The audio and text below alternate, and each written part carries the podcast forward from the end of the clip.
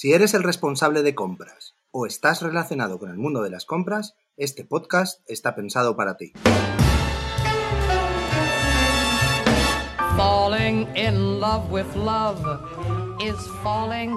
Bienvenidos a Jefe de Compras Podcast, el podcast por y para los profesionales de las compras.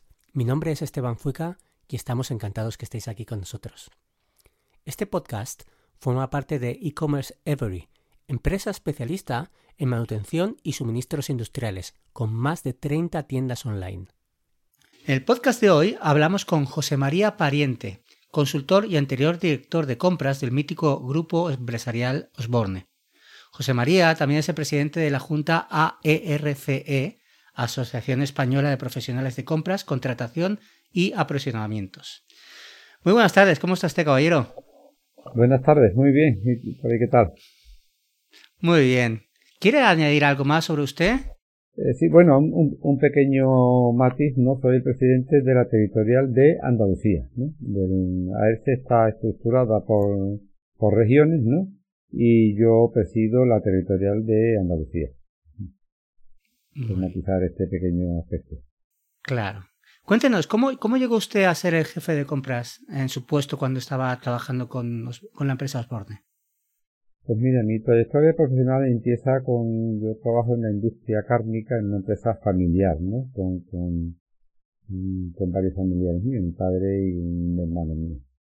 Eh, ya en el, el, en el año eh, 97, pues paso a dirigir la, la, la división agropecuaria de Sancho Romero Carvajal en Jabugo y en el 2001 a la dirección de compras. Dentro de la dirección de compras, pues no solo englobaba lo que es la compra de, de, bienes y servicios, ¿no? sino también se gestiona la división, digamos, agropecuaria, todo lo que son la compra, gestión de cerdos y gestión de fincas propias, e incluso la, la dirección agropecuaria del el mayor viñedo de, de, Europa, que eran mil hectáreas de, de viña en una sola superficie. ¿no?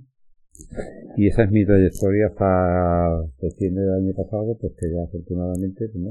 pasó a la, a la jubilación y, y, la verdad que han sido 30 años ¿no? en la compañía en, en Osborne, de los cuales estoy muy satisfecho y muy orgulloso. Muy bien. Tengo entendido que no está jubilado del todo, ¿no? Sigue trabajando como, como consultor.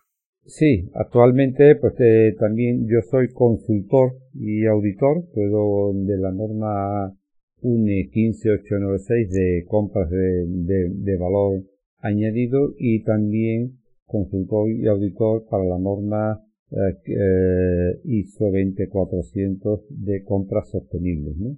Y colaboro con AS también, o sea, en algunas facetas de, de formación y también con la Universidad Loyola. Aquí en Sevilla estoy participando como profesor de la asignatura cadena de suministro en un máster de, específico para empresas agroalimentarias. Pues hilando con esto, eh, voy a saltar una pregunta porque nos viene bien para hilar este tema que acaba de comentar, que está, no sabía yo que usted era profesor. Y, y, sabe usted que la titulación de compras no existe en nuestro país. Entonces, ¿dónde cree que debería empezar a enfocar sus prioridades un responsable de compras que es Nobel? Lo primero que debería de, de, enfocarse es en la formación. Yo creo que en la formación de compras hoy día pues, hay un déficit tremendo. O sea, si, si, si vemos un poco ¿no? Mm, qué se imparte dentro de las universidades ¿no? de la disciplina de compra o de la función de compra, pues prácticamente es irrelevante. Cuando, cuando realmente, si, si, si analiza, hay estadísticas, ¿no? Que el, entre el torno al 70% del de los presupuestos de las empresas españolas pasan por los departamentos de compra. Es totalmente ¿no? irracional ¿no? O, o, prácticamente no se puede entender cómo un departamento tan importante ¿no? económicamente en una empresa tiene tan poca relevancia en la formación universitaria de los futuros profesionales. ¿no? Entonces, por ahí es donde yo pienso que debe enfocarse lo que es la formación en dotar de conocimiento a los profesionales. Tradicionalmente en las empresas el comprador ha sido la persona de confianza del dueño y no un profesional de las compras. Yo que, bueno, pues he impartido algunas charlas a empresarios, ¿no? de distinto tamaño, ¿no? pequeños, medianos y grandes empresarios, y le dice, ¿ustedes se imagináis que en el área financiera ponéis a vuestra persona de confianza y no a un profesional de las finanzas, ¿no? ¿Se imagináis que en el área de marketing o en el área comercial ponéis a una persona de confianza y no a un profesional del marketing, ¿no? O del área comercial, dice esto. Así nos dirán los departamentos de compra. Claro, claro que sí. Pues eh, usted que ha tenido una dilatada carrera como responsable de compras, ¿cree que la función de compras ha cambiado mucho desde cuando usted empezó hasta hoy en día? Muchísimo, ¿no? Cuando yo me incorporo al, en el 2001 al departamento de compras, a la dirección de compras del grupo Horne, pues prácticamente las responsabilidades que tenía mm, se basaban en, la compra de packaging en algunos servicios y, y, poco más. Poco a poco ese departamento pues ha pasado de un departamento que además tenía unas funciones muy operativas, incluso tenía asignado algunas eh, responsabilidades de aprovisionamiento, o sea, muy, muy, muy operativas, eh, hemos ido pasando a un departamento mucho más estratégico, ¿no? Abarcando ya prácticamente la totalidad de las áreas de las compras de bienes y, servicios, ¿no? Incluso la gestión de algunos activos no tan importantes como te he comentado el mayor viñedo de, Europa, ¿no? O sea, que, hemos pasado de un, a, a pasar a, a digamos, a formar un departamento con una visión mucho más estratégica, con mucho más peso específico dentro de la, de la compañía, y eso, pues, lógicamente ha evolucionado de manera satisfactoria, ¿no? A modo de curiosidad, ¿usted cuando empezó en la función de compras, cuántas personas eran en, en el grupo Osborne? Pues básicamente eran eh, tres personas. ¿Y, oye, ¿Y cuando usted lo dejó, que fue hace poquito, Sí, cuando yo lo he dejado, pues prácticamente éramos casi, éramos entre, dependiendo a lo mejor de la época del año, porque teníamos responsabilidades, pero tenía en torno a 10 personas. Claro, mira, se ha cambiado. Y eso que Osborne es una empresa de las primeras, ¿no? De las, creo que son de las 100 primeras empresas del mundo, ¿no? Que, que aún no están activos. o sea, de las, de las empresas familiares de las más antiguas del, del mundo, están todas las 100 primeras más antiguas. En el año 2022 hemos celebrado el 250 aniversario de la fundación de la compañía.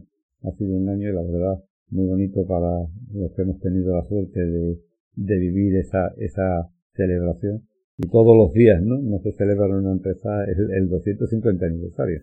La, importancia, ¿no? Cómo ha evolucionado en nuestro país, ¿no? Eh, la importancia de la función de compras de, porque esto es poco tiempo para el tiempo que lleva la compañía mm. y pasan de ser a 3 a 10. Bueno, hablando ya de las cosas que nos pasan hoy en día, Estamos viviendo unos tiempos muy convulsos y me gustaría preguntarle si usted cree que la previsión de compras a largo plazo hoy en día es una estrategia acertada. Yo pienso que sí. O sea, la, la, la visión a largo plazo no se debe perder.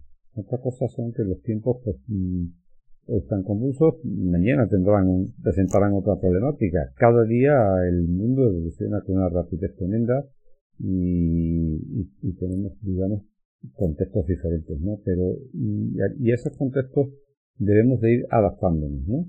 Pero, lógicamente, tenemos que tener la visión a largo plazo.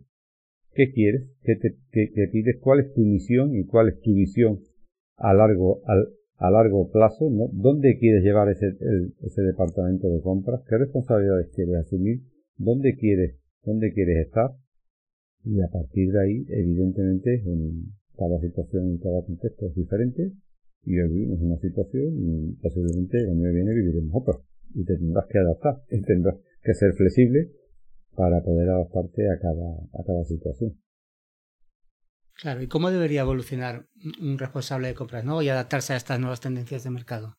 Pues bueno, eh, debe de estar eh, muy bien informado. Yo creo que el, quizás mm, hay un concepto no solo aplicable a un director de compras, ¿no? O a un responsable de compras, sino a cualquier directivo. Yo una vez le escuché a una persona muy relevante que la función principal de un directivo es prever el futuro y anticiparse a él. Dice, el resto dice, son tareas secundarias, ¿no? Esa es la principal tarea, ¿no? claro. Eh, con lo cual, dice, un responsable de compras debe de estar al día de lo que, lo que va a pasar, debe de estar muy bien informado, debe de estar muy bien formado, debe de tener un equipo muy bien, muy bien formados y muy motivados precisamente para eso, eh, prever qué es lo que va a pasar y que tú te puedas anticipar a esas circunstancias y cuando se presenten situaciones coyunturales complejas, tú las tengas previstas y en la medida de lo posible, pues puedas paliarlas, ¿no? Claro. Como, decía antes, ser flexible en relación a lo que le esté pasando, a las novedades que le surjan. A las novedades que hay, hay, hay muchísimas novedades, ¿no? muchísimas tendencias. Tenemos todo el tema de eh, digitalización, ¿no? tenemos el tema de sostenibilidad, que los, departamentos de compra, en el, caso nuestro, somos tractores dentro de la, de la compañía, nos certificamos por la norma 20400 de compra sostenible y, hemos sido tractores dentro del grupo, dentro del plan estratégico que marcó informe de, de, sostenibilidad. El departamento de compras ha sido uno de los pilares, ¿no? Digamos, para, digamos, llevar a cabo y poner el, en valor este, digamos, este plan estratégico y esta apuesta por la sostenibilidad. hay muchísimas áreas ¿no? en las que el departamento de compras, ¿no? lo que es la innovación, debe ser también una pieza clave la operación tiene el contacto con todos los proveedores, tiene, conocimiento de muchísimos mercados, o sea, tiene que saber qué es lo que va a salir nuevo, cuáles son las novedades, cuáles son las innovaciones y eso trasladarlo, digamos, al interior de la compañía para sacar, digamos, valores competitivos ¿no? y que la compañía no se quede, no se quede atrás. Yo me, imagino que, que, la inteligencia artificial, que hoy en día cada vez va más, eh, tiene una labor importante ¿no? dentro de, de todo esto que esto está diciendo. Sí, la verdad afortunadamente las fuentes de información han, han, han, han evolucionado mucho ¿no? y, y son una herramienta fundamental, ¿no? La inteligencia artificial, el análisis de datos, ¿no? De hecho nosotros en determinadas áreas, ¿no?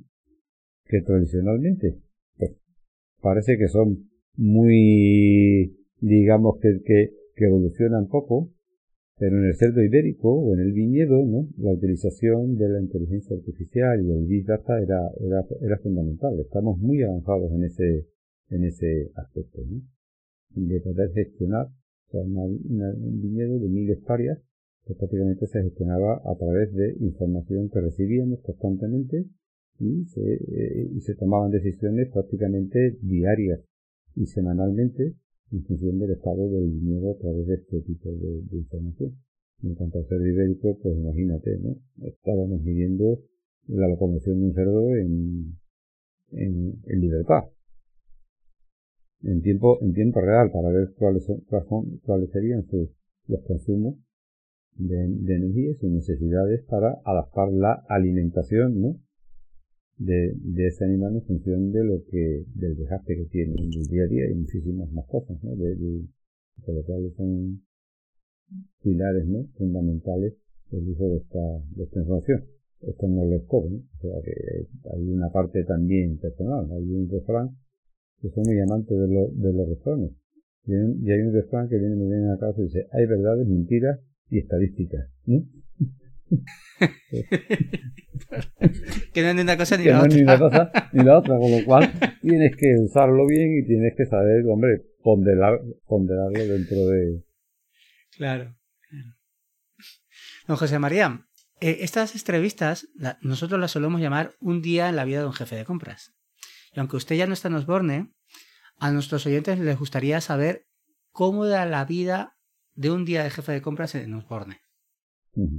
Pues mira, yo en Osborne y supongo que en el resto de, la, de, las empresas, yo creo que quizás sea una, de las profesiones más bonitas ¿no? que, hay, que hay, ¿no? Porque es muy distraído. Un responsable de compras pues, tiene que saber prácticamente de todo. O sea, cada día es diferente. Cada día te enfrentas a un problema diferente. Yo siempre cuando, cuando doy clases a los alumnos, ¿no? Digo, a ver, abre un periódico, ¿no? Y lee ese periódico. Dice, dime una, alguna noticia que no esté, no, que no te afecte en tu día a día de hoy. Dice, con lo cual eh, eh, eh, es una actividad bastante distraída, muy divertida, no? Y, y, que, y que te exige, o sea, estar en, constante formación en todas las áreas. O sea, a veces pues te, te toca comprar algo que tú no conoces. pero lo que no conoces absolutamente de nada. O sea, la compañía o la empresa compra un negocio nuevo o va a lanzar un, producto nuevo y, y te toca ¿no? buscar los materiales o hacer adquisiciones de algo que tú desconoces. Eso te exige eso. Te tienes que preparar, tienes que buscar información y tienes que enfrentarte a cosas, a cosas muy, muy negocias, con lo cual hace ese día a día muy, muy distraído, ¿no? Y muy variado. Si además te rodeas de un buen equipo, ¿no? Pues, porque no? También divertido. Bueno, continuamos. Nada, eh, ahora llegó el momento de nuestro patrocinador. No sé si conoce usted una app que se llama Asistente Compras. ¿La conoce? Sí. Ah, muy bien. ¿Y qué le parece? Pues mira, eh, hoy día hay que utilizar todas las herramientas ¿no? que te ofrece el mercado. ¿no? Y hay herramientas, sobre todo si en determinados materiales, ¿no? Eh, este uso de, herramientas son, son muy útiles porque te ahorran mucho tiempo, ¿no? O sea, si, si, si tienes que, tienes que buscar cosas, hay un, digamos, una herramienta, ¿no? En, los departamentos de compra, que es la matriz de Kralis, que tú divides las compras en, en cuatro, en cuatro, en cuatro secciones en función del volumen y de la complejidad, ¿no? Y lógicamente dices, tú tienes que concentrar tus esfuerzos, ¿no? En determinados tipos de compras, pero hay otros determinados tipos de compras que son necesarios en la compañía y donde ¿no? el uso de estas herramientas te pueden ahorrar mucho tiempo y precisamente liberarte para hacer otras cosas, digamos, mm, más estratégicas. ¿no? Más importantes. Pues muy bien, pues muchas gracias. Eh, en este podcast eh, nos gusta mucho hablar de compras, pero también de envases y y ahora con todo lo que se viene encima con el nuevo Real Decreto de Envases y Residuos de Envases, que se publicó el 28 de diciembre, pues todo se va a complicar mucho. Entonces, ¿nos podría hablar un poco de las compras de envases, por ejemplo, los palets? Tengo entendido que en una gran distribución se usan muchos palets de alquiler. ¿Nos podría hablar un poco de cómo funcionan? Sí, o sea, no solo se usa en la gran distribución, ya sé, el, sistema de alquiler, el tema de pool de, de los palets lleva usándose bastante tiempo en, en, en, el canal de alimentación y también en, en Oreca, ¿no? Eh, funcionan bastante bien porque a través con un precio bastante razonable, ¿no? Eh, puedes tener un, un palet y además con los cómo, cómo están generados los movimientos de recogida, ¿no? De recogida y, y entrega, pues la verdad eh, puedes un material que es básico para el transporte, para la logística, el movimiento de, de, de toda la, la mercancía se hace de manera muy fluida, ¿no? Lógicamente, todos estos movimientos generan muchísima información y esa información pues hay que tratarla y a veces pues, también se generan distorsiones, ¿no? Con tanta, con tanto dato, pero en general funciona bastante bien a unos costes mm, bastante razonables, ¿no? Con lo que sería el, la compra de un palet normal un palet normal costará en torno a 6, 7, 8 euros, por un palet de alquiler que puede estar entre los 4 o 5 euros. Em, nuestros oyentes están bastante preocupados con los altos precios en las materias primas. ¿Nos podría decir cómo se podrían proteger de la inflación en, lo relacionado con las materias primas? Claro. Bueno, las materias primas, la varita mágica de cómo protegerse prácticamente no, no la tenemos, ¿no? Bueno, lo que sí se puede hacer es un poco paliar esta situación, ¿no? Si tú has tenido, ¿no? Has hecho una buena planificación estratégica de tus necesidades y tienes un buen panel de, de proveedores con los que has, digamos, comentado una relación, ¿no? A largo plazo, pues posiblemente puedas paliarlo porque puedas llegar a acuerdos con ellos que sean menos onerosos, ¿no? Evidentemente, cuando la situación cambie, pues lógicamente te tocará a ti, ¿no? O cuando la situación ha sido peor, tú has tenido que apoyar a esos, a esos proveedores, ¿no? Y, y, lógicamente ahora le tocará al proveedor apoyarte, apoyarte a ti. Esa es la única forma que veo que se puede paliar. O sea, no puedes ponerte de espalda. Evidentemente, si tienes herramientas, dices, porque tendrás que innovar, tendrás que hacer un análisis de valor, ¿no? De los distintos materias primas, cuáles son las que realmente son más, son, más críticas y si puedes encontrar un producto sustitutivo, ¿no? A través de esta herramienta de análisis del, del, valor puedes encontrar, ¿no? cosas que, se, eh, que, puedan sustituirlo. Además hay, hay que ser, digamos, en estas circunstancias hay que ser valiente, ¿no? Porque a veces se pueden afrontar cambios en las empresas, ¿no? De determinados componentes, de determinadas materias primas, que en una situación normal las planteas y prácticamente no tienen mucho, mucho éxito, pero en situaciones de crisis, ¿no? Sí son planteables, ¿no? Y además, toda la empresa es mucho más receptiva a este tipo de, de, cambios, con lo cual también estas situaciones que parecen a priori negativas, pues hay que intentar revertirlas, ¿no? Y ponerlas en positivo para abordar proyectos que tú tenías en mente y que no has podido llevar a cabo. o sea que sería un poco jugar con las dos partes, ¿no? Eh, con los proveedores que ya tienes, intentar llegar a acuerdos para mejorar y, y, por otro caso buscar otras opciones que nos pueden ser igual de fiables o incluso mejor. Bueno, pues don José María, para terminar, nosotros siempre solemos hacer la misma pregunta a, todos los entrevistados. Siempre se dan muchos consejos en general, pero es como algo muy global, ¿no? Entonces nosotros le decimos que qué consejo le daría a un jefe de compras para que sea un mejor profesional. Bueno, pues el, quizás el mejor consejo es formarse todos los días, ¿no? O sea, todos los días tiene que ser un reto diferente. Dice un jefe de compras, no tiene problemas, tiene retos, ¿no? quizás enfocarlo así, ¿no? Porque luego posiblemente toda esta, parte negativa que vemos y eso postar en, en algunas podrás fallarlo, en otras no tanto, y en otras incluso podrás revertirlo a tu favor, ¿no? O sea, quizás sea el, el, gran reto o la gran visión o, digamos, perspectiva que debe tener un responsable de, de compras, que, que sea que, que cada día es diferente, que cada día es un reto que, es muy bonito, que tenemos una producción muy bonita, que se rodeen de buenos, de buenos equipos, ¿no? que disfruten de su trabajo y por supuesto que se diviertan trabajando, que es la manera más productiva de poderlo hacer ¿no? y, y más eficiente. Muy bien. Pues muchísimas gracias. Ha sido todo un placer y un honor. Pues nada, Muchas gracias a vosotros por contar conmigo. Muy bien, un saludo. Y, y, me gusta una cosa antes de terminar, que lo que ha dicho al principio de la entrevista, que deberíamos romper una lanza para que puedan haber estudios más específicos sobre el tema, ¿no? Sí, sí, yo estoy en ello, exacto, estoy, estoy en, ello, estoy colaborando con las universidades, ¿no? y, y desde, y desde AERTE, ¿no? pues lo que estamos haciendo es fomentar la formación en compras, intentando mentalizar, ¿no? Y en cualquier foro que vamos, el 70% o el 60 y tantos por ciento del presupuesto de una compañía pasa, digamos, o está bajo la responsabilidad del departamento de compras, de supply chain, y, y la formación que se recibe o que traen los, alumnos desde las universidades es auténticamente nada, casi cero, o, o muy cercana a cero, ¿no? Y eso es muy difícil y es un departamento vital para ganar competitividad. Claro, mm. claro que sí. Pues muchas, me remito. Muchísimas gracias, don José María. A vosotros, buenas tardes. Un placer. Le recordamos que este podcast ha sido patrocinado por asistentecompras.com, la app creada para ahorrar tiempo a los jefes de compras. ¿Cómo funciona? Entra en la app y le explica qué está buscando. El asistente personalizado lo buscará y le responderá a su correo electrónico.